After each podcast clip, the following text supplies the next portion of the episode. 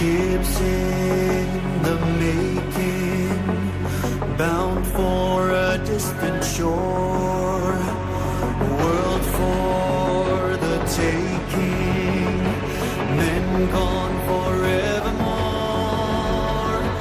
boarding and setting sail. Sexto Continente. Dirigido por el obispo de Orihuela Alicante, Monseñor José Ignacio Munilla.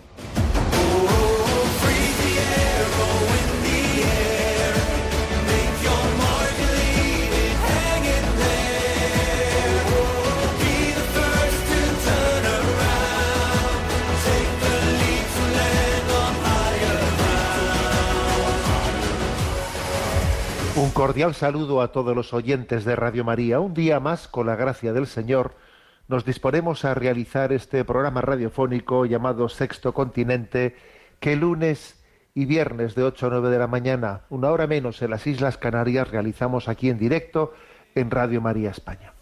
Ayer celebrábamos la solemnidad de la asunción, de la ascensión, de la ascensión del Señor a los cielos. Y estamos en la expectativa, estamos en cenáculo, esperando la llegada de Pentecostés, la llegada del Espíritu Santo en ese día de Pentecostés. El Señor nos dijo, como si estuviésemos allí presentes, ¿qué hacéis aquí mirando al cielo? Y entonces nos dijo, anda, andad, id al cenáculo y esperad allí el don del Espíritu. Y esto es lo que estamos, y creo que este esta llamada a mí, por lo menos en los últimos días, os voy a compartir que me ha fascinado volver a, recordar pues las palabras que Jesús dirige, están recogidas en el Evangelio de San Juan a esos apóstoles a los que les está preparando para su marcha. Y digo que me fascina escuchar eh, pues palabras como, como las siguientes, ¿no? Os conviene que yo me vaya. Es impresionante que Jesús dijese esto. Os conviene que yo me vaya es como diciendo, vais a salir ganando, porque yo os enviaré el Espíritu Santo. No estéis tristes porque vuestra tristeza se convertirá en gozo. Uno intuye con estas palabras que el don del Espíritu Santo eh, es impresionante, claro, es un don que lo colma todo, que lo plenifica todo, ¿no? Hasta llegar a decir, os conviene que yo me vaya, y esa sensación de orfandad que percibieron los, los apóstoles cuando Jesús marchó, pues fue plenificada por el don del Espíritu. Entonces, ¿qué ocurre? Ocurre que nos falta intimidad con el Espíritu Santo, nos falta un conocimiento, aquella famosa expresión de que el Espíritu Santo es el gran desconocido, pues es cierto, sigue siendo cierta. Necesitamos en este decenario del Espíritu Santo en el que nos encontramos, crecer en conciencia de su acción en nosotros, para que entendamos la veracidad de la palabra de Jesús, os conviene que yo me vaya, salís ganando. Pero para eso, como digo, es necesario que el Espíritu Santo no sea un desconocido para nosotros, ¿eh? que tengamos intimidad con Él. Os comparto una, unas frases mm, que fueron la conclusión de una asamblea del Consejo Ecuménico de las Iglesias que se celebra ya por el año 1968, ¿no? Eh, casi en, pleno, en plena crisis del mayo del 68, estaba teniendo también lugar un encuentro ecuménico en Uppsala y allí, fruto de ese encuentro ecuménico, se ofreció a todos los cristianos esta reflexión sobre lo que es el don del Espíritu Santo que os comparto a vosotros. Y dice, sin el Espíritu Santo, Dios está lejos. Cristo se queda en el pasado. El Evangelio es letra muerta. La Iglesia una mera organización. La, la autoridad una dominación la misión una propaganda, el culto una mera evocación, el comportamiento cristiano una moral de esclavo. Pero con él, con el Espíritu Santo, el cosmos es elevado y gime en el alumbramiento del reino. Cristo resucitado se hace presente. El Evangelio es capacidad de vida. La Iglesia significa la comunión trinitaria. La autoridad es un servicio liberador. La misión es un pentecostés. La liturgia es memorial y anticipación. Y el comportamiento humano queda deificado. Es una, una reflexión maravillosa en la que nos da a entender qué diferencia tan sustancial puede haber en las cosas que hacemos, eh, si el Espíritu Santo está ahí presente o si no le hemos abierto la puerta, es que cambia completamente, ¿no? Igual es posible que materialmente hagamos lo mismo, pero eh, formalmente hablando, la presencia del Espíritu Santo lo transforma todo, lo vivifica todo. Por eso, eh, lo que queremos es crecer en intimidad con Él, en este decenario en el que estamos de escenario al Espíritu Santo, crecer en intimidad con Él, para que se vivifique nuestra vida, para que se, se renueve. Sexto Continente es un programa que tiene interacción con los que sois usuarios de redes sociales, en Instagram y en Twitter a través de la cuenta arroba obispo munilla, con los que sois usuarios de Facebook a través del muro que lleva mi nombre personal de José Ignacio Munilla, y quienes busquéis programas anteriores los encontráis tanto en el podcast de Radio María como en la página web multimedia www.enticonfio.org. Y bien, vamos a dedicar este programa de hoy, en el que, por cierto, estamos ya a punto de terminar el, el mes de mayo, y le vamos a dedicar a la atención de las preguntas de los oyentes. Pero antes de hacerlo, quisiera también pues, recordar que estamos a punto de terminar el mes de mayo, que es una eh, campaña, una de las dos campañas claves de Radio María para su sostenimiento económico a lo largo del año. Una es la, de Navidad y otra es la de mayo. Bueno, hay que, hay que decir que mm, tenemos que agradecer la generosidad de los oyentes que la campaña de la maratón, a la hora de, pedir una respuesta para poder, para poder apadrinar o amadrinar en la Radio, Radio María en otros lugares, como Nicaragua, eh, como el Líbano y otros lugares también de África, ha habido una respuesta muy generosa por parte de todos vosotros. Nos falta todavía, así eh, también me lo ha comunicado el director, nos falta todavía un empujón, un empujón para ser capaces de cubrir los objetivos para el sostenimiento de, Radio María en España para la, para la compra de nuevas frecuencias que también eh, pues se están materializando en distintos lugares de España. Eh.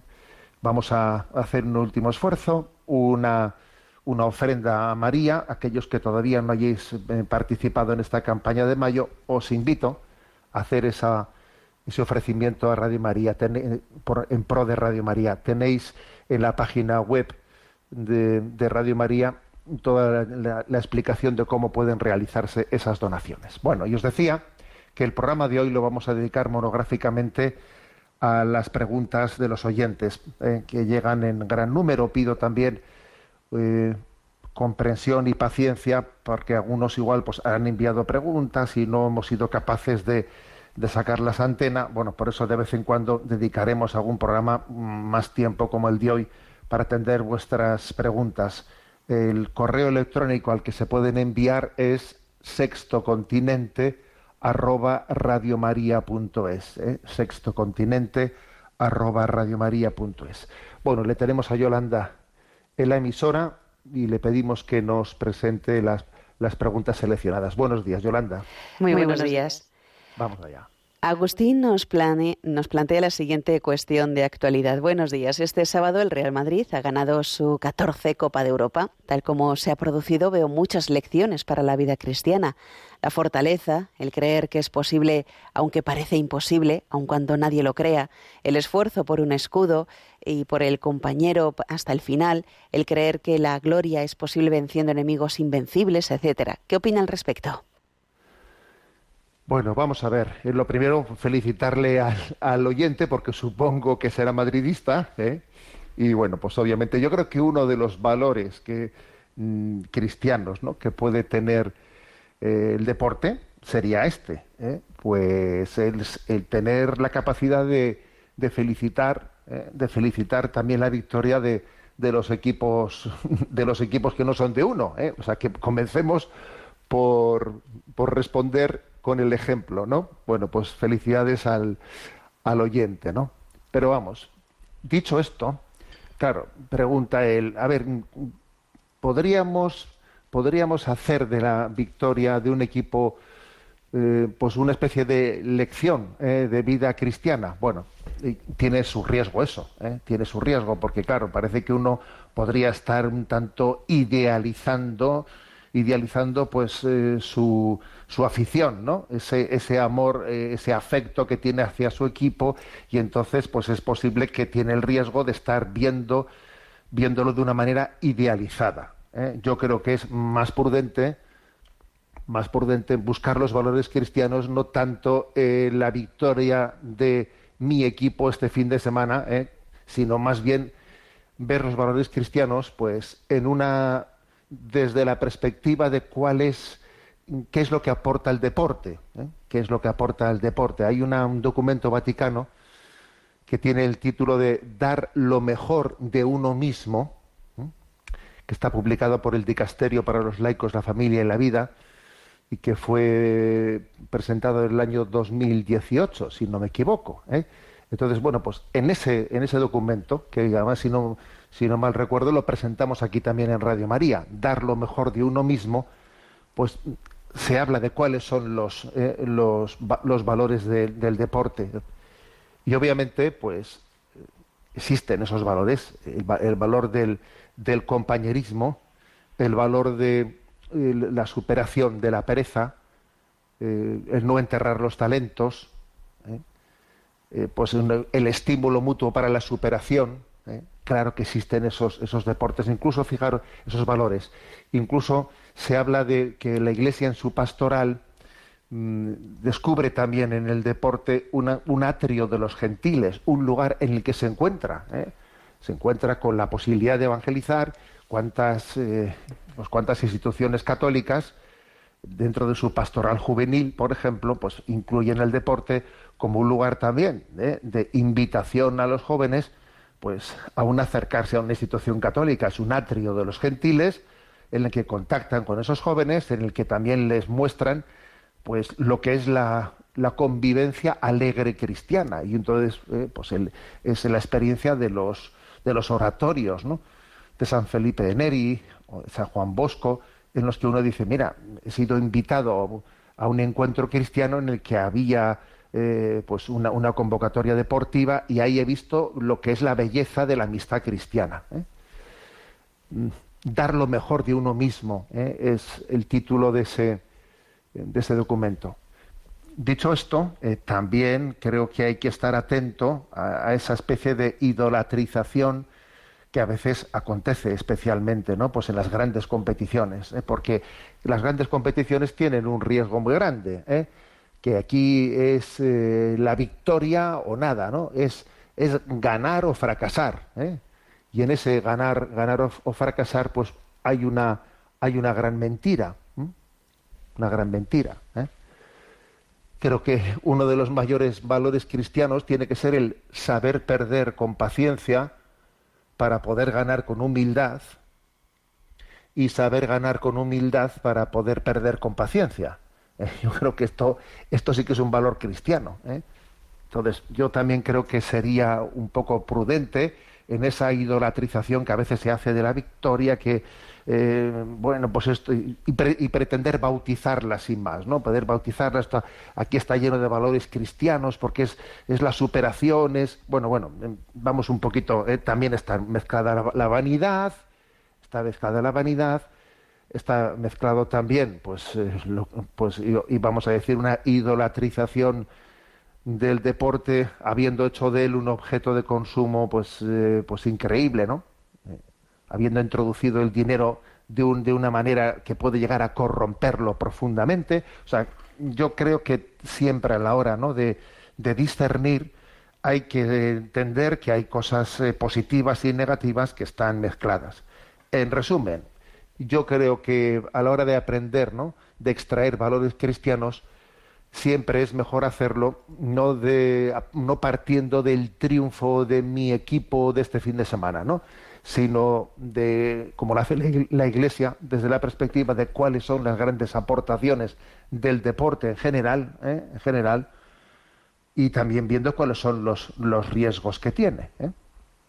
Hay muchos muchos jóvenes ¿eh? que están que, a los que les el deporte les ha hecho mucho bien. Yo conozco muchísimos de ellos pero también voy a decir que hay muchos jóvenes a los que el deporte tal y como se vive les ha introducido, les ha conducido a frustraciones. ¿eh? A, bueno, pues eh, como, porque si no triunfo, entonces eh, pues he fracasado y entonces mi autoestima se viene abajo, etcétera, etcétera, etcétera. O sea que aquí hay una ambivalencia ante la que hay que estar, hay que estar pues, siempre atento, ¿no? Y no digamos nada pues de espectáculos como los que se han visto pues, en París este fin de semana, en el que vemos que, bueno, pues que el deporte está unido, una, la, celebración de una final como el deporte está unido al consumo del alcohol, eh, a los robos, eh, bueno, eh, a una pues a una tribalidad, porque al final el fútbol también tiene grupos de seguidores que son tribales y a cosas que son auténticas degeneraciones, ¿no? Luego tenemos que discernir, ¿eh?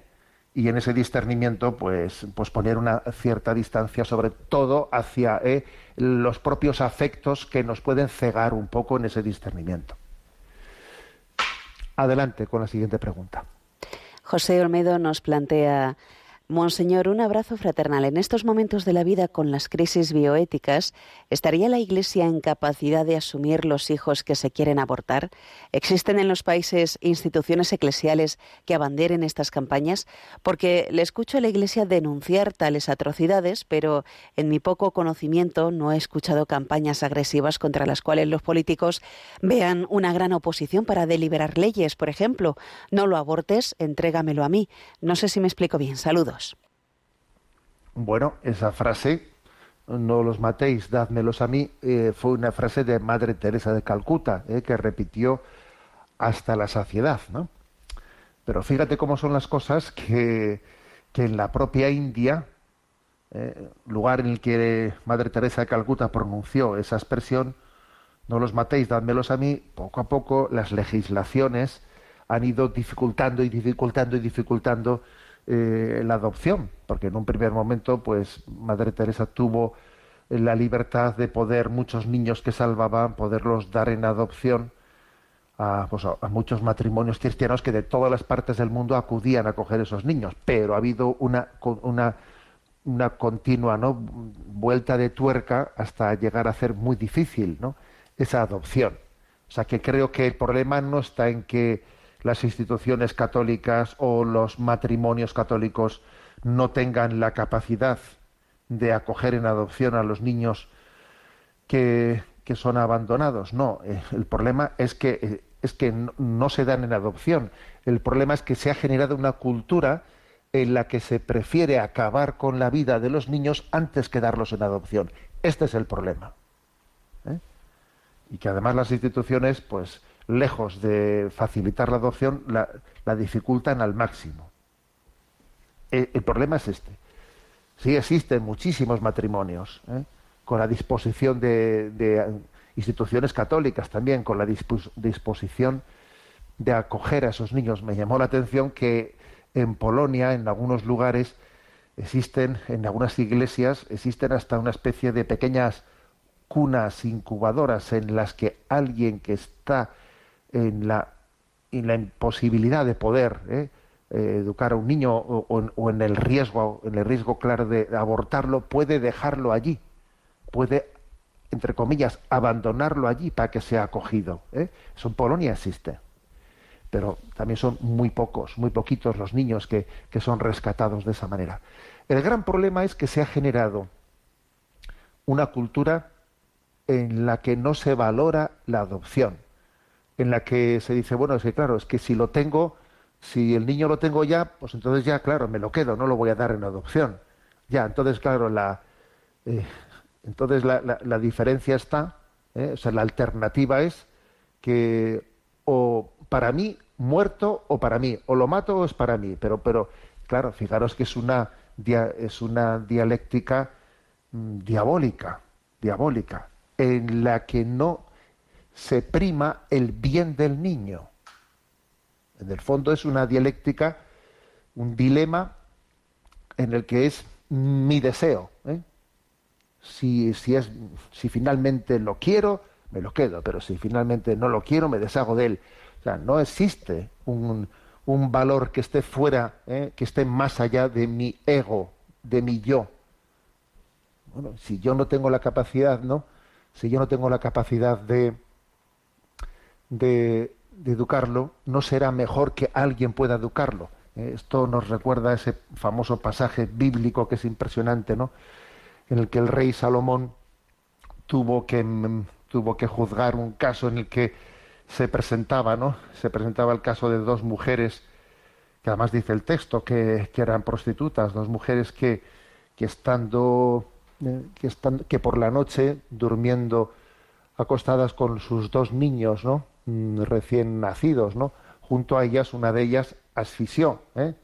asfixió a su niño involuntariamente y, murió. Y por la mañana las dos discutían de quién era el niño vivo y de quién era el niño que había que habían amanecido muerto. Eh, las dos decían el vivo es el mío, el vivo es el mío. ¿eh? Entonces, como no era posible, ¿no? No había en aquellos tiempos ADNs y cosas por el estilo, pues le presentan el caso ante Salomón y entonces él hará de dictar de quién de las dos puede ser el niño. Tú pronuncia aquella famosa frase, no, bueno, partid el niño por la mitad el niño vivo, lo partís por la mitad y le dais una mitad a cada una de las madres. Entonces a una de las dos le pareció justo y la otra pegó un grito y dijo, no, no, dáselo a la otra, dáselo a la otra. Y entonces Salomón dijo, dáselo a esta, que esta es la madre. Porque esta es la que, la que ha sido capaz de, primar la vida del niño sobre su deseo propio. Bueno, pues es que esto es lo que falta. Eh, eso es exactamente lo que falta en este momento para que la cultura de la adopción sea posible.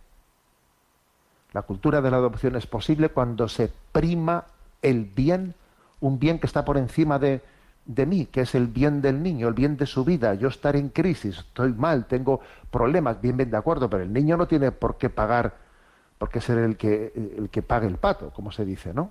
Hay un bien superior a mi, a mi, a mi voluntad y a mi, y a mi situación concreta. Bueno, por eso creo eh, creo que esto, esto es lo que realmente está impidiendo ¿eh? que haya más adopciones, es esto y nada más. ¿eh?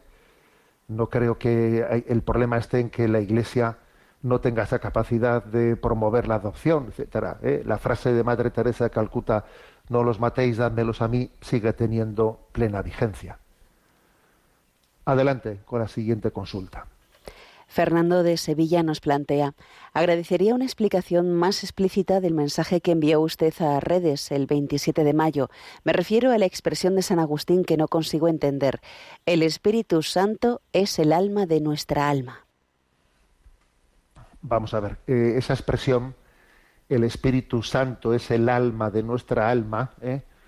no hay que entenderla en el sentido, pues digamos, mm, metafísico. ¿eh? el Espíritu Santo es el amor que procede del Padre y del Hijo. ¿eh? ¿De acuerdo? Eso, es, eso dice nuestra fe trinitaria, es el amor que procede del Padre y del Hijo. La expresión de San Agustín, el Espíritu Santo es el alma de nuestra alma, más bien va por otro lado, en un sentido metafórico, ¿no? De una manera similar a como también San Agustín es el que acuñó una expresión que dice eh, las lágrimas eh, son la sangre del alma. ¿Qué significa eso de que las lágrimas son la sangre del alma? Bueno, pues hace referencia, eso no se, no se puede tomar claro en el sentido literal del término, sino en el sentido metafórico. ¿eh? Las lágrimas son la sangre del alma en el sentido de que pues, nuestra alma, nuestro entendimiento, nuestra voluntad sufre y entonces, ¿no? que son facultades del alma, se expresan en las lágrimas. Entonces se dice metafóricamente eh, las lágrimas son la sangre del alma. Bueno, pues algo por el estilo es lo que significa es esta expresión el Espíritu Santo es el alma de nuestra alma. ¿Y esto en qué se traduce? Pues que es lo más íntimo, ¿no? Lo más íntimo a nosotros. Nosotros en, el alma vemos eh, lo íntimo de la persona, porque claro, el cuerpo, el cuerpo es lo que se visualiza de nosotros, pero el alma no se visualiza, ¿no? El, alma es el interior, la interioridad, el, alma. Bueno, pues todavía el Espíritu Santo es como el alma del alma. ¿Eh? Es eh, en, mi interior habita, en mí inhabita, es la inhabitación del, Espíritu Santo en nosotros, en nuestra alma. ¿eh? Es más íntimo que nuestra propia intimidad, podríamos decir esto, más íntimo que nuestra propia intimidad. Eso es lo que viene a significar el Espíritu Santo es el alma de nuestra alma. Adelante con la siguiente pregunta. Virginia nos escribe con la siguiente pregunta. Buenos días. Lo primero quería darle las gracias por todos los consejos tan prácticos e iluminadores que nos da con este programa. Sobre todo me ayudan a ver la vida cristiana desde la alegría y la sencillez y me animan a seguir formándome en cosas como el catecismo, la vida de santos y los desafíos que la Iglesia tiene hoy en día. En cuanto a mis dudas, se han ido generando desde hace varios años, desde que asistí por primera vez a una oración de alabanza al estilo de los carismáticos. Para mí era un mundo desconocido que me generaba muchas preguntas. En los últimos meses he asistido más a estas oraciones y de hecho, animada por muchas personas, haré este fin de semana un retiro de alabanza. Es verdad que ahora voy conociendo mejor y familiarizándome con esta forma de rezar. Sin embargo, hay un aspecto que me gustaría que me aclarara. En estas oraciones y retiros se habla mucho de los dones del Espíritu Santo. Sin embargo, me sorprende que una gran cantidad de los asistentes parezca tener el don de lenguas o que haya tantas sanaciones físicas. Esto lo vi en un retiro del cual salían numerosos casos de testimonios tras haber invocado unos minutos antes al Espíritu Santo. Yo creo en la existencia de esos dones, así como de profecía, discernimiento, etcétera, pero quería saber si es normal que ocurran tantos casos extraordinarios. Además, yo creía que los dones siempre son para el bien de otras personas, pero en el caso del don de lenguas parece simplemente como una oración que cada uno dirige a Dios, solo que en una lengua sobrenatural en la cual se expresa lo que no se puede decir con el lenguaje humano. Espero haber expresado bien mis dudas. Muchas gracias por todo. Rezo por usted. Bueno, yo creo que el oyente que formula esta pregunta, en la misma forma en la que la, eh, la expresa, está bien orientada. Me parece que es una, una forma de pensar, eh, de plantear eh, la pregunta, que yo creo que su propia forma de plantear la pregunta está ya la respuesta. Cuando dice ya, a ver, yo creo en la existencia de ciertos dones extraordinarios, ¿no? Pero, a ver, es normal que ocurran de una manera casi ordinaria. ¿eh? Em, yo creo que este tiene que ser nuestro sentir. Eh, existen, claro que, ¿eh? claro que Dios es libérrimo, el Espíritu Santo es muy libre y a la hora de, comunicarse a nosotros, pues puede también, ¿no? Puede tener dones, dones extraordinarios, ¿no? De, o de sanación o otro tipo de dones, pero siempre serán extraordinarios y no debemos de buscarlos eh, como si fuesen el, eh, pues el, lo, esencial en nuestra relación con el, con el espíritu. ¿eh? El, error está en hacer de lo extraordinario pues casi la, el centro o la esencia de nuestra relación con Dios. Buscar lo milagroso, que las supuestas locuciones, que alguien eh, pues le dijo una palabra eh, del espíritu del espíritu me, dio un mensaje de Dios para mí que el otro no sé qué. A ver eh, existe una tendencia en nosotros de buscar no manifestaciones extraordinarias que debemos de tener prevención frente a ella y entender que el espíritu de Dios se comunica en plenitud a través de eh, pues la predicación ordinaria de la Iglesia, de la celebración de la liturgia, de la celebración de los sacramentos. ¿eh? Entonces San Juan de la Cruz, especialmente y otros y otros muchos santos fueron, pues unos auténticos adalides de, esta tendencia que existe en nosotros a buscarlo, ¿eh? a buscar lo extraordinario. Pongo un ejemplo. ¿eh? Pues eso que he dicho antes, ¿no? Es que una persona me consultaba no hace mucho, es que mire usted, quería que usted me, me, ayudase a discernir porque, porque en un encuentro de oración, pues una persona en el, en el nombre, pues que tenía un, supuestamente un don de profecía y me dio un mensaje de Dios para mí. Y usted le da veracidad, ¿no? A tal cosa. Y le dije, mire usted, a ver, eh, yo, yo le doy más veracidad a que cada vez que escuchamos la predicación de la iglesia, pues en, la predicación de la iglesia, pues ya está el Señor también hablándonos. ¿eh? Pero claro, siempre tendrá que haber un discernimiento, ¿eh? un discernimiento. Claro, porque si uno piensa que, claro, como en la predicación tal cosa, ah, esto es una especie de indirecto. No, yo veo cómo se discierne eso que se ha predicado y se aplica a mí. O eso de que el Espíritu Santo le ha dado a uno un mensaje para el otro, no puede entenderse sin discernimiento. ¿eh?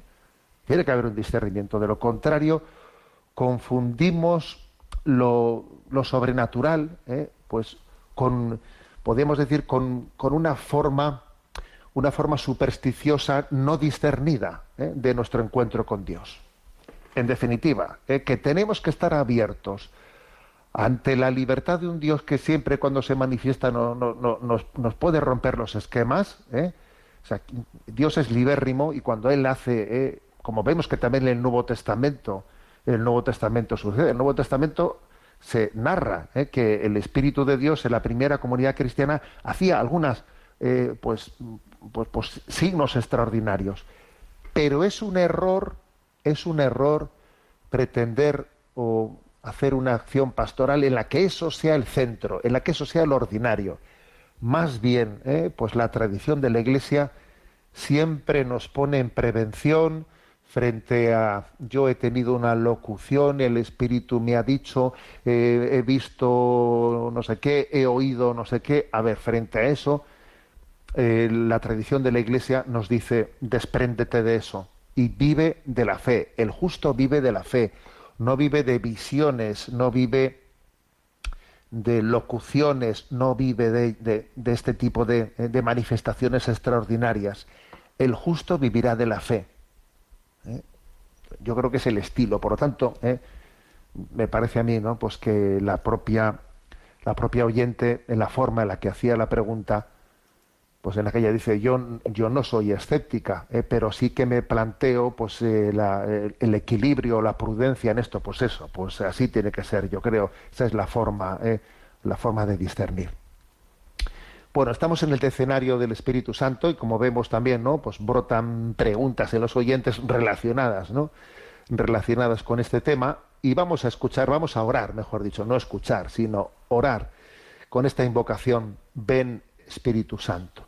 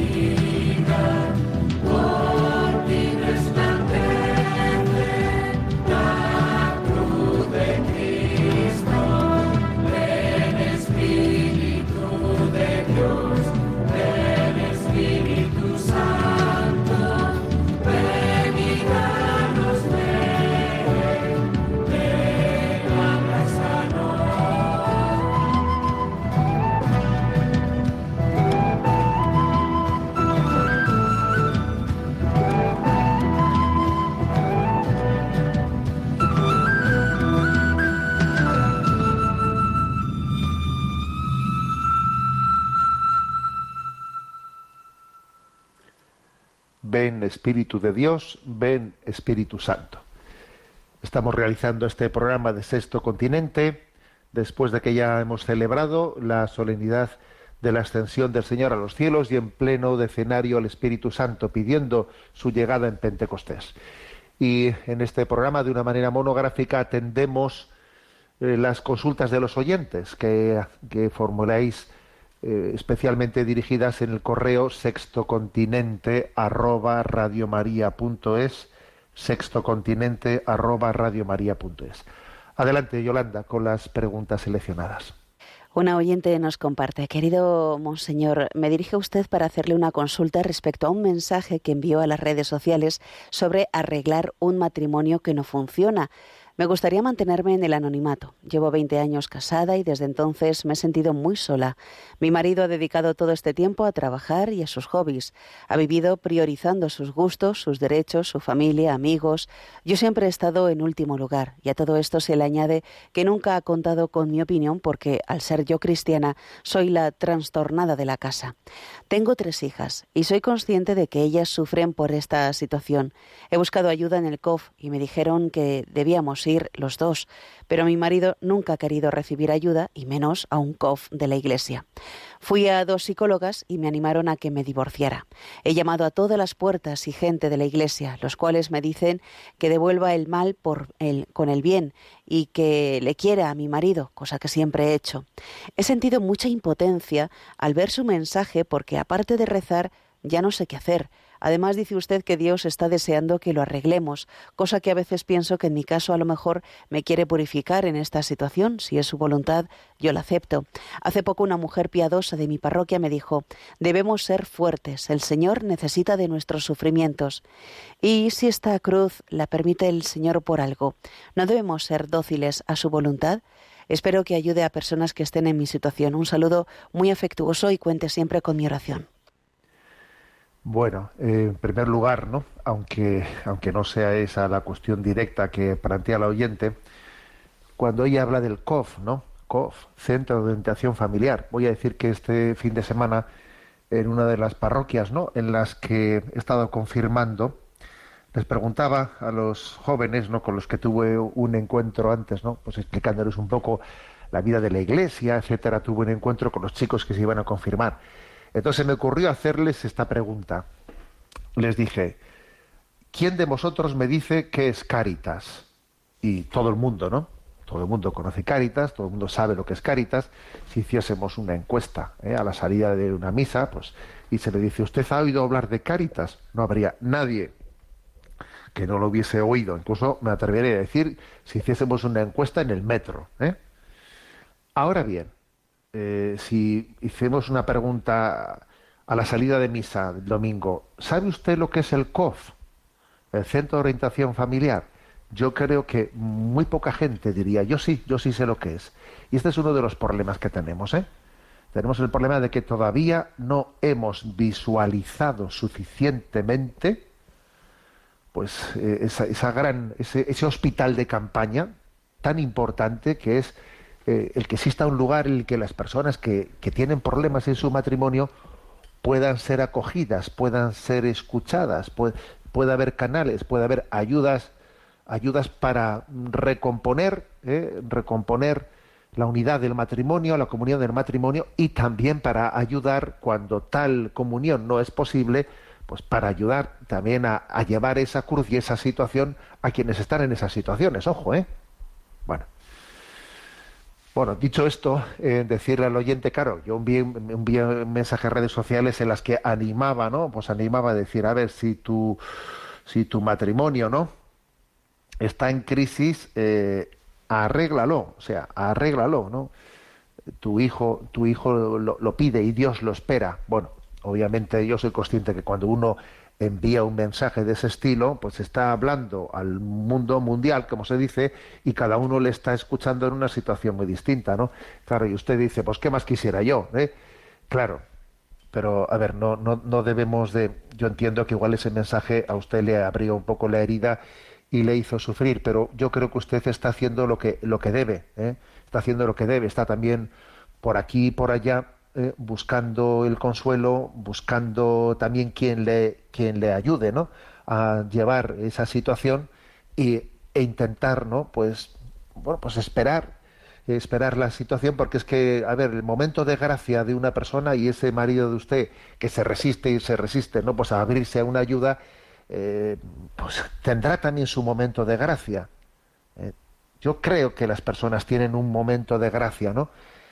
Que para, para nosotros es un poco impredecible. A veces nosotros cuando ya hemos tirado la toalla, cuando nos parece que esto ya no tiene no tiene ningún tipo de posible resolución, resulta que es en ese momento, ¿no? Cuando nos sorprende que ha llegado el momento de gracia, ¿no? Para, para, para una persona. ¿eh? Me contaba, ¿eh? me contaba hace poco, ¿no? Pues una, pues, pues una persona, un, un testimonio de su, de su familia que a mí me dejó impresionado, ¿no? Pues resulta que, pues era una, un matrimonio, sus padres habían tenido pues una una convivencia muy tormentosa, muy, muy dificultosa y se habían separado, ¿no? Y fíjate tú dónde le esperaba, ¿no? Y había sido su padre especialmente, ¿no? Pues el que había hecho imposible, ¿no? Esa convivencia con su carácter y su forma de ser. Y lo que me impresionó es que cuando me contó que, que fue la ocasión de que unos ladrones entrasen en la casa, ¿no? de ese hombre, digamos, que tenía su cerrazón mental y su dureza interior, el hecho de que unos ladrones, unos ladrones entrasen y le pusiesen ¿no? en una situación de que en ese momento vio que su vida corría un peligro y que fue en ese momento en el que recibió la luz para decir, no, pero yo, pero yo qué he hecho, no, yo qué he hecho, ¿no? Y entonces de repente uno empieza a redescubrir la familia y la comunión de la familia que había rechazado, ¿no? Yo me quedé impresionado cuando escuché esa, historia porque dije, hay que ver dónde nos espera el momento de gracia que Dios es capaz de, eh, poner en nuestra vida. Bueno, dicho esto, ¿eh? yo también creo que, mm, obviamente, a rezar ¿eh? y a encomendar nuestro sufrimiento también, ¿no? Por la conversión de todos los miembros de la familia y yo diría, y a popularizar y a extender, ¿no? el conocimiento y la noticia de la existencia de los centros de orientación familiar, a apoyarlos. Apoyamos a Cáritas, ¿verdad? Y a los centros de orientación familiar no les apoyamos, porque creo que son una gran caridad, caridad para la vida, para la vida del mundo. Adelante con la siguiente pregunta. Un matrimonio nos escribe, pues compartiendo su preocupación. Muy estimado Monseñor Munilla, me permito escribirle para solicitar su punto de vista frente a una situación en la Iglesia que produce gran dolor en nuestra familia y consideramos un escándalo hasta el punto de sentir vergüenza en este aspecto respecto a la Iglesia a la que pertenecemos y tanto queremos. Nuestros ocho hijos biológicos se están haciendo ya mayores y empiezan a vivir su vida, así que mi mujer y yo desde hace un par de años somos familia de acogida de urgencia en la comunidad autónoma en la que vivimos. Recibimos en casa y cuidamos de los bebés que desde la comunidad autónoma nos envían al quedar desamparados y nos encargamos de ello el tiempo que haga falta hasta que les, eh, les encuentra una solución más definitiva para ellos. Suele ser unos meses hasta que se decida una adopción o una acogida temporal o permanente. Somos católicos y vivimos nuestra fe en la Iglesia y de la misma manera que nos encargamos de las necesidades materiales de los que vamos teniendo en acogida, también queremos ocuparnos de sus necesidades espirituales. Siendo bebés, lo que queremos es que reciban el bautismo. Hemos preguntado a la autoridad civil, la comunidad autónoma, sobre si habría inconveniente en que bautizáramos a los bebés, y nos han contestado que es un tema privado en el que tenemos carta blanca para hacer lo que consideremos oportuno. Sin embargo, el inconveniente lo encontramos con la Iglesia. Ningún párroco del entorno quiere bautizar a los chiquillos. Hemos preguntado en nuestra vicaría y la respuesta es que prefieren solo autorizarlo para adopciones y acogidas permanentes. Nuestra modalidad es acogida de urgencia, menos conocida porque apenas hay familias, ya que la continua llegada y la ruptura de la salida de los chiquillos a los pocos meses se hace muy difícil de sobrellevar. A nosotros solo nos importa que los bebés salgan de casa cubiertos de cariño, cuidados y con el sacramento del bautismo. Nos da lo mismo que se les incluya o no en el registro de bautizados de la parroquia. Su familia futura o ellos mismos cuando se hagan mayores ya pedirán el bautismo subcondicione en el, en el futuro si quieren. No podríamos perdonarnos que por la razón que fuera, pero desgraciadamente a menudo los bebés vienen con problemas más o menos graves. Algún bebé que cuidamos muriera sin haber recibido el bautismo. Si no encontramos a ningún sacerdote que quiera impartir el sacramento a estos chicos, no tendremos más remedio que hacerlo nosotros en casa, pero verdaderamente preferimos que esta posibilidad quede como última ratio. Francamente, no podemos entender esta negativa de la Iglesia para bautizar a bebés. No imaginamos a San Juan Bautista en el río Jordán preguntando a los chavalillos si tienen padres o no para poder bautizarlos. Muchas gracias de antemano por sus palabras. Reciba un cordial saludo. Bueno, pues vamos a ver. El, tema, el tema que plantea es un tema mm, muy concreto que tiene que tener, obviamente, una respuesta muy concreta. Bueno, en primer lugar, pues felicitar a esa familia, ¿no? Que con ocho hijos tiene esa generosidad de encima, eh, pues ofrecerse como una familia de acogida, de, de, urgencia para niños abandonados. La verdad es que, pues es algo que nos conmueve, eh, que nos conmueve por lo que le damos gloria a Dios damos gloria a Dios porque existan familias así. ¿eh? Dicho esto, sin embargo, les voy a decir que, que aunque entiendo que de dónde nace, ¿no? Pues su deseo de bautizar a esos niños de acogida de, urgencia o de emergencia, eh, por encima de todo, creo que están equivocados. Creo que están equivocados y que en las parroquias en las que le dicen que no se puede bautizar, que no es prudente bautizar a los niños, tienen razón en eso que le, en eso que les están diciendo. ¿eh? Y voy a intentar explicarme. De hecho, quizás les pueda ayudar que es que San Juan Pablo II, San Juan Pablo II vivió cuando era joven sacerdote un caso muy similar a este que están planteando, en el que, bueno, pues él tuvo el criterio de, de decir no, no se bautice a este niño judío que había sido acogido ¿no? por una familia católica en aquel momento en el que la Alemania nazi había invadido invadido Polonia, pues eh, una, una, familia judía viendo en riesgo lo que, que, iban a ser exterminados, le entregó su niño, su niño a una familia católica para que, pues para que lo cuidasen, ¿no? Eh, y entonces, claro, pues Luego finalmente esa familia judía fue exterminada. Y hubo un momento en el que eh, esa familia católica, claro, se hace la pregunta de si debe de bautizar a ese niño. Y San Juan Pablo II, bueno, entonces un sacerdote llamado Karol Wojtyla les dijo que, que no lo bautizasen, porque tenían que interpretar, ¿no? Tenían que interpretar la, la voluntad de, de aquellos padres, ¿eh? A los que Dios les había dado ese niño y, la voluntad de esos padres no era que ese niño fuese bautizado. Bueno, este es un hecho histórico. ¿eh? Es, es, un hecho histórico y el, niño en concreto, pues mm, creo que es Berger y será fácil encontrar eh, por redes sociales quien quiera tener un conocimiento más exacto de este caso, pues puede buscar por redes sociales Carol Boitila, joven sacerdote no bautizó a un niño judío por respeto a su, eh, a su identidad, a sus padres. A ver, ¿por qué? Pues porque Dios les ha dado a sus padres la patria potestad. ¿eh? La patria potestad.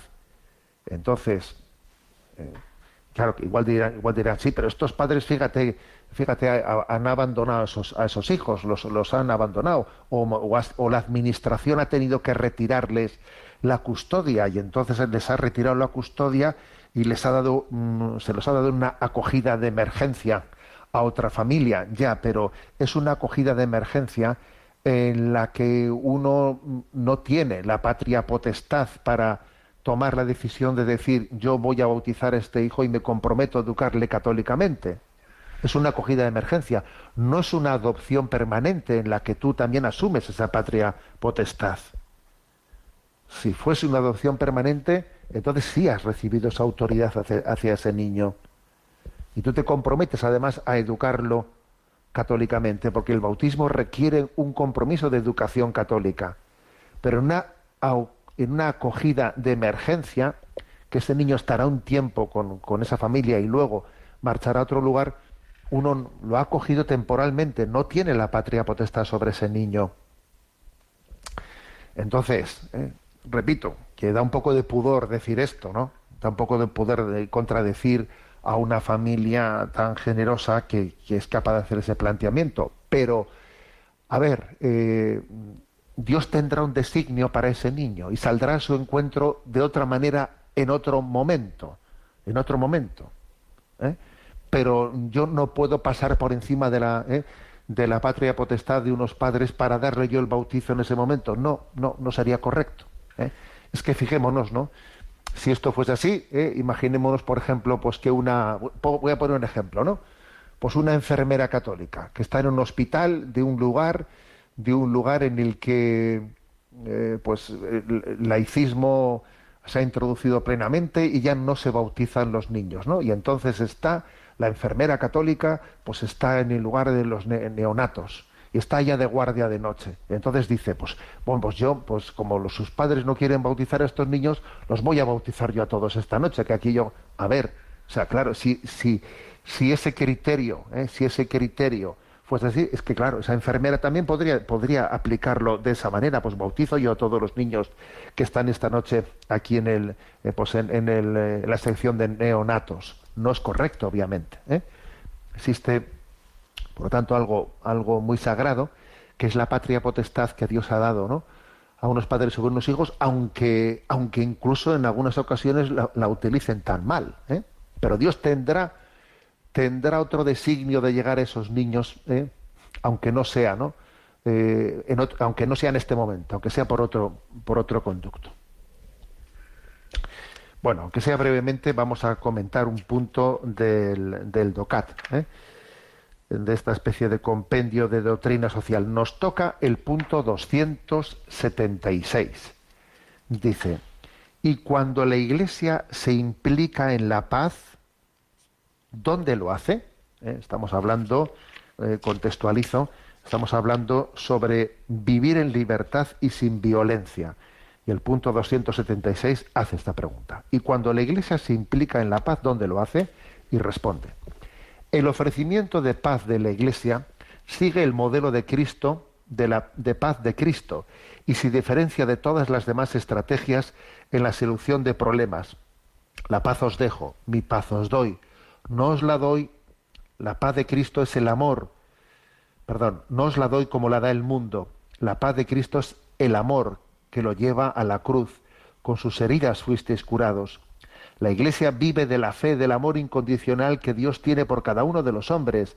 De la fe liberadora de este amor divino se desprende un modo nuevo de acercarse a los demás, ya sea a una persona concreta, a un grupo social o a un pueblo entero. Allá donde hay cristianos debe haber paz. Bueno, ¿cuál, es la forma, digamos, específica, ¿no? de, apostar por la paz de los cristianos de la Iglesia? Bueno, pues igual que Jesucristo ¿eh? hizo las paces del mundo, ¿no? Con Dios, ofreciendo su propia vida por la paz, ¿no?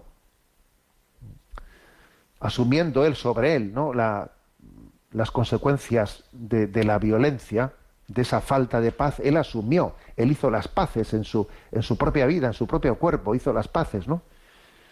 Esos dos brazos extendidos en la cruz están como uniendo, uniendo a Dios y al hombre, ¿no? Ese, en ese travesaño vertical y, horizontal de la cruz. Él hace las paces entre Dios y el hombre y entre los hombres, asumiendo él ¿eh? en su propia vida, pues lo que es la violencia, lo que es la falta de paz del mundo. Creo que esto tiene que ser lo que nos caracterice. Nosotros, un cristiano tiene que asumir, para poder hacer las paces en el mundo, tiene que asumir los problemas del mundo, lo cual te salpica, lo cual te complica, lo cual, eh, lo cual te puede causar problemas, porque cuando uno intenta hacer las paces allí, eh, pues es muy probable que, algunos no lo entiendan bien y que tú intentas ayudar, pero alguno les, eh, pues entiende que tú no estás siendo ecuánime, entiende. Entonces, claro que ser servidor de la paz eh, supone correr un, gran riesgo, supone meterse en problemas, supone poder ser mal, mal entendido, mal interpretado, como le ocurre a Jesús, obviamente, que cuando intenta hacer la paz el corazón de los hombres y entre Dios y el hombre, pues, pues es, es, rechazado, ¿no? Pero creo que esto nos tiene que caracterizar a nosotros, ¿no? Estar dispuestos a implicarnos, con prudencia, obviamente, ¿eh? con prudencia, pero dispuestos a implicarnos en los problemas del mundo para poder hacer la paz entre personas enfrentadas. No poniendo distancia para que no me salpique. ¿eh? Yo creo que esta es una, una aplicación concreta de este principio. Bueno, termino recordando eh, que mañana concluye el mes de mayo, que esta es la campaña, una de las dos campañas principales de Radio María a lo largo de, todo el año, Navidades y el mes de mayo. Animo, eh, como, como decimos, ¿no? Animo hasta el final, hasta el rabo todo es toro. Aquí hasta el último momento de la campaña tenemos la posibilidad de ayudar. Se cubrieron los objetivos, gracias a Dios, de la maratón para ayudar a las a las Radio Marías de otros países que nos han pedido que Radio María en España apadrine, amadrine sus proyectos, pero todavía nos falta ¿no? cubrir los objetivos del sostenimiento de, Radio María en España para comprar nuevas, nuevas frecuencias especialmente. Animo a nuestra contribución. El teléfono que a partir de ahora de las 9 de la mañana va a estar ya eh, pues eh, activo es el siguiente 91 8 22 80 10 91 8 22 80 10 y también en la página web de Radio María allí se especifican otras formas también de hacer nuestras contribuciones. Bendita María eh, y bendita Radio María que nos permite también no pues hacer hacer nuestra vivir eh, vivir en la presencia de Dios y a, través de esta casa eh, pues vivir también una forma concreta de cumplir ese mandato de Jesucristo de id por todo el mundo y proclamad mi mensaje y evangelizad. La bendición de Dios Todopoderoso, Padre, Hijo y Espíritu Santo, descienda sobre vosotros. Alabado sea Jesucristo.